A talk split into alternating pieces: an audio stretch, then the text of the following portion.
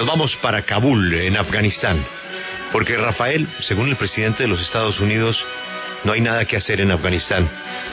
Los afganos no quieren pelear contra el talibán, así es de que salen las fuerzas de protección de los Estados Unidos que intervinieron durante más de 20 años y se queda Afganistán a la suerte del talibán que ya le cambió hasta el nombre del país. Últimas noticias. Sí, de hecho, cuando Biden, cuando Biden en la intervención de ayer dice que Estados Unidos no podía seguir en una lucha que los afganos no iban a liberar y que la construcción de una nación nunca fue el objetivo de Estados Unidos en Afganistán, dejaba bien claro el presidente. Las últimas noticias indican que Kabul ha entrado en una especie de resignada calma con el lento regreso a las actividades cotidianas y la aparente serenidad de sus ciudadanos bajo el control de los talibán después de la contundente y rápida victoria insurgente. Eh, los talibán han cambiado la actitud con respecto a su anterior entrada en Kabul. Por ejemplo, los empleados que del derrocado gobierno de Ghani pues que fueron vistos como traidores a los ojos de los talibán, pues les han asegurado que todos pueden volver a su vida normal, que todos han sido perdonados.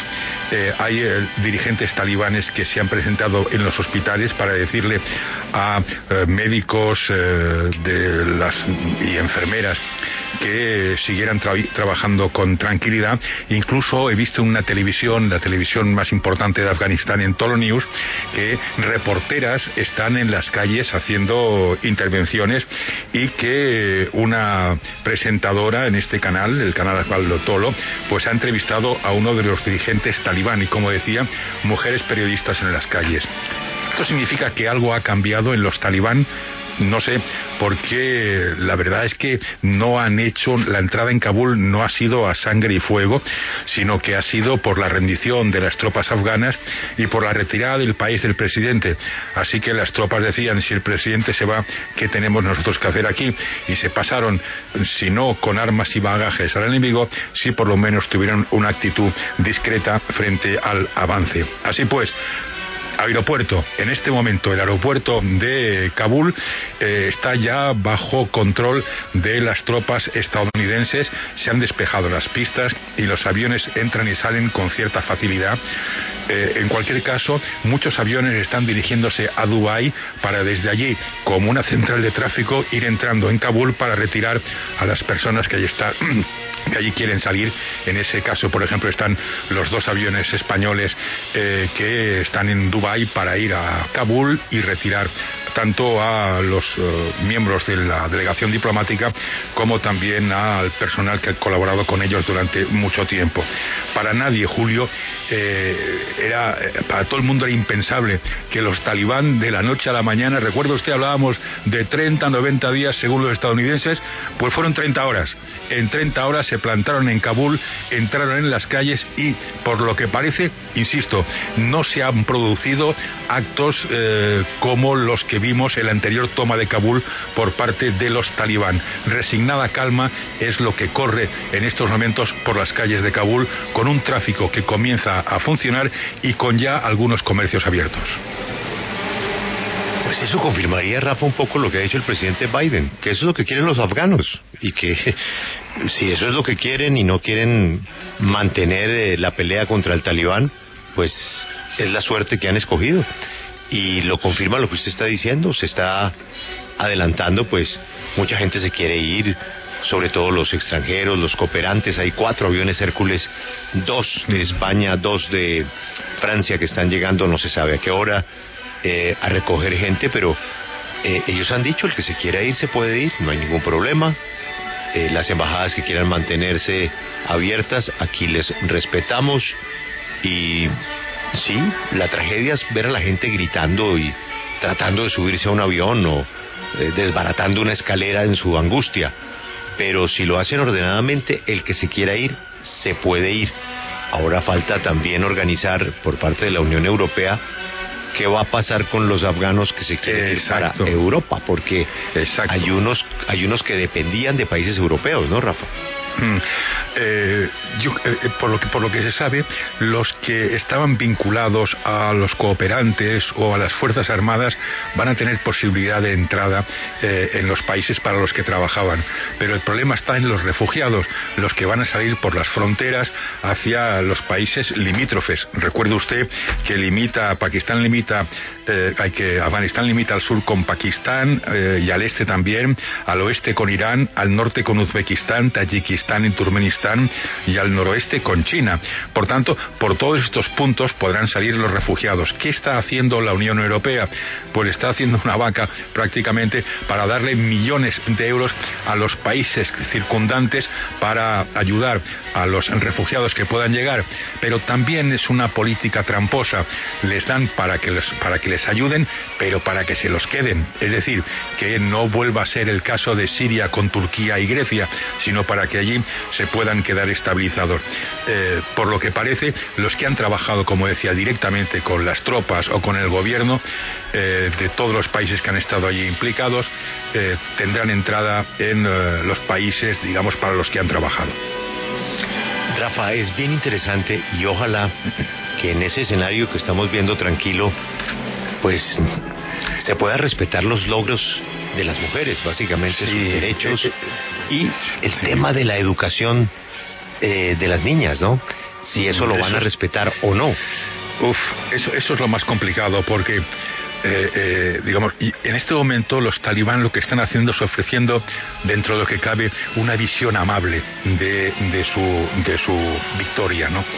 Eh, de hecho, necesitan también un cierto reconocimiento de la comunidad internacional, pero especialmente los que les, les, han puesto sobre aviso de que hasta aquí hemos llegado son Rusia, es China y es Irán, con los que mantiene una buena relación.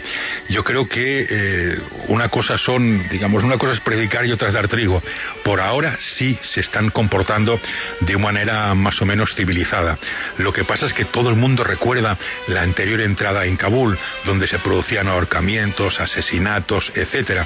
Y desde luego las mujeres recuerdan y muy mucho cuando fueron obligadas a llevar burka, a prácticamente no salir a la calle si no era en compañía de un varón y cercenadas todas sus libertades. Veremos ahora lo que ocurre. Rafa, es que las azotaban por hablar por teléfono, ¿no? Sí, sí, sí, es que no, no se podía mover, no se podía mover. Pero fíjese usted, en, estos reportajes que he estado viendo este fin de semana de Tolo News, se ve a las mujeres haciendo reportería en la calle. Y la que está en estudio, la que está en estudio sin burka, ¿no? Sí, no, no, lleva un velo en la cabeza, pues como es tradicional, y, pero no tapándole la cara, ni, mucho menos, ni nada.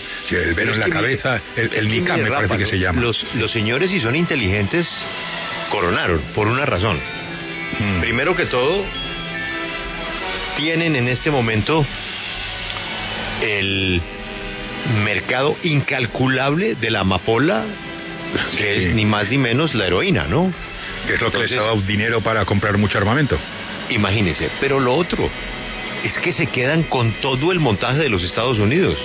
Que los Estados Unidos no se va con los tanques, ¿no? Claro, se va con, los, con las bazucas. Se quedan con toda la estructura militar de 20 años comandada por 300 mil hombres.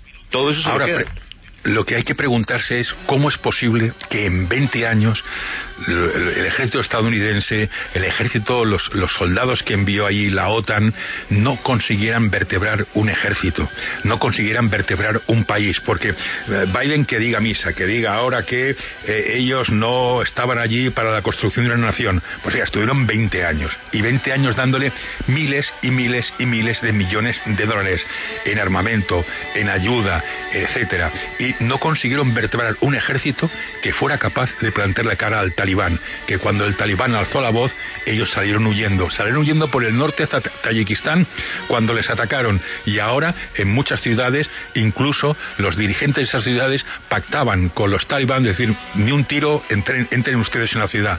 Ha sido, digamos, una, una, eh, una, una puesta de rodillas del ejército afgano y uno nos explica como 20 años de presencia militar estadounidense estadounidense no ha sido capaz de vertebrar un ejército, yo no digo un país como dice Biden, pero por lo menos un ejército. Nada, absolutamente nada. Y además la simpatía de mucha gente, ¿no, Rafa? Mm, sí. no, no, no necesariamente en Kabul, pero ellos tenían ciudades en donde vivían tranquilamente con el campo la complacencia de la gente, ¿no? Sí, sí, en el campo especialmente. Es que esto nace de las, de las madrasas cuando, cuando, cuando Estados Unidos eh, arranca la guerra y vence al talibán por las consecuencias del 11S. Los, los talibán se van hacia el norte.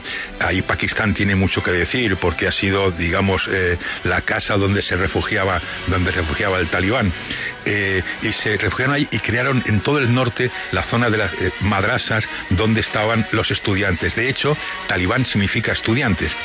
Eh, y entonces, eh, a partir de ese momento hay unos jóvenes eh, talibán y unos viejos talibán, los que hicieron la guerra contra Afganistán, contra, perdón, contra Rusia y Estados Unidos y los que han hecho la guerra ahora. Veremos cuál de los dos sectores es el que triunfa en el gobierno del país. De hecho, en este momento están negociando antiguos dirigentes del, del gobierno de Afganistán con los insurgentes, no solamente en Kabul, sino también en Doha, para llevar a cabo una transición que sea lo menos, eh, lo menos acerada posible.